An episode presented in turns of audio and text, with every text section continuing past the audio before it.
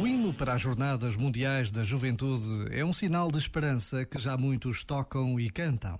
A música tem esta capacidade única de nos alegrar, de nos fazer acreditar que é possível ultrapassar dificuldades.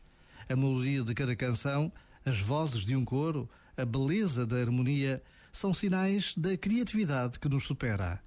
E Deus está presente de uma forma única na criatividade da humanidade. Por vezes, basta a pausa de um minuto para nos apercebermos disto mesmo. Já agora, vale a pena pensar nisto. Este momento está disponível em podcast no site e na app.